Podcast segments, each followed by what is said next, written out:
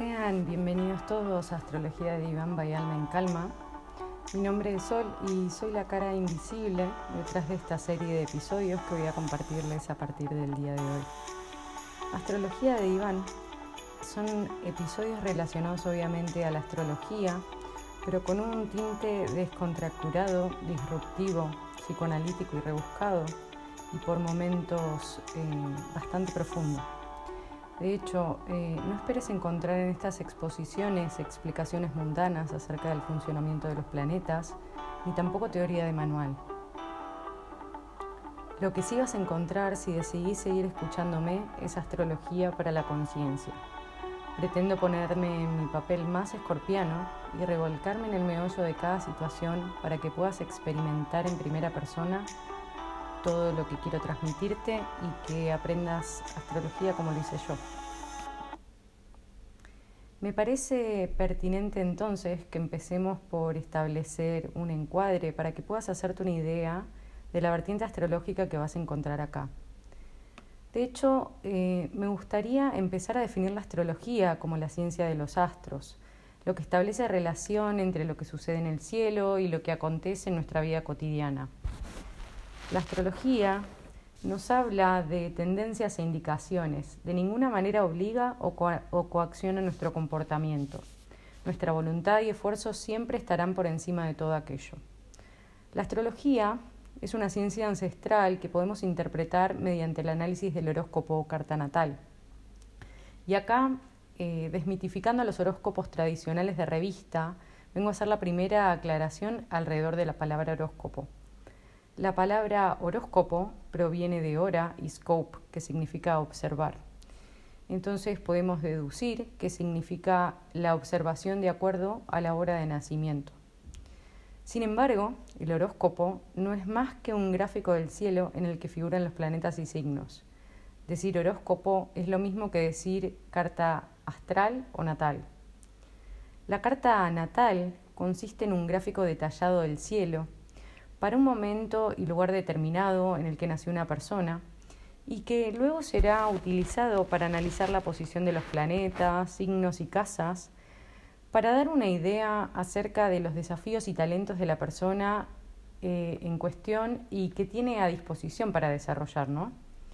Ahora bien, ¿para qué nos sirve todo esto? La astrología es una herramienta de autoconocimiento nos proporciona calma, entendimiento y sirve al manejo de nuestra ansiedad. Nos brinda una comprensión que va más allá de la lógica y el razonamiento mental. A través de la interpretación de los símbolos y los aspectos entre los planetas, se intenta expandir la mirada y resignificar las experiencias personales para lograr una comprensión de los hechos que nos están ocurriendo y poder elegir actuar desde otro lugar. Y esto nos lleva a la siguiente pregunta que es, ¿qué tipo de astrología es la que vas a encontrar acá? Bien, em, la psicología astrológica se basa en la humanística. No nos enfocamos en lo predictivo, sino más bien en las cualidades y características de la persona analizar para acompañarla en su proceso de autoconocimiento y en el manejo de dificultades y desafíos que se presentan en esta estructura energética. Nos apoyamos en la, psicología analítica que trabaja con la idea de luz y sombra y el inconsciente colectivo, entendiendo que para no repetir debemos cambiar la perspectiva. Estos episodios, entonces, tienen como objetivo comprender a la astrología desde su vertiente más psicológica. Trabajaremos los aspectos y símbolos de una manera tal que quien busque obtener este conocimiento incorporará herramientas para entender el comportamiento humano y por qué actuamos como actuamos. Buscamos conocer a la humanidad y resignificar lo que nos sucede, capitalizar nuestro pasado, analizando los hechos de nuestra vida para hacer algo diferente en nuestro futuro, lo que en psicología llamamos compulsión a la repetición.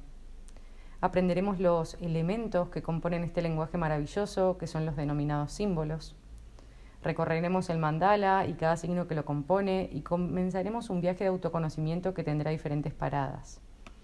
A medida que avancemos, iremos incorporando experiencias y características de cada estadio en particular. Y cuando lleguemos al final, habremos recorrido estos 12 momentos y tendremos nuestro viaje completo.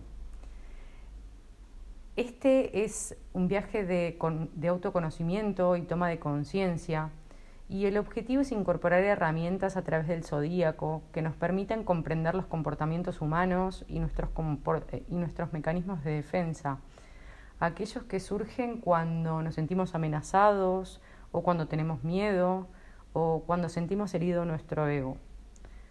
Tomar conciencia nos va a permitir elegir desde qué lugar actuar y desenvolvernos en la vida con mayor libertad. Eso es, mis queridos amigos, lo que van a encontrar acá. Les quiero agradecer a todos entonces por haberme acompañado en este primer episodio de Apertura y espero encontrarlos la próxima para comenzar este viaje que sin dudas involucra nuestra psiquis, nuestro mundo interno y, claro, el diván.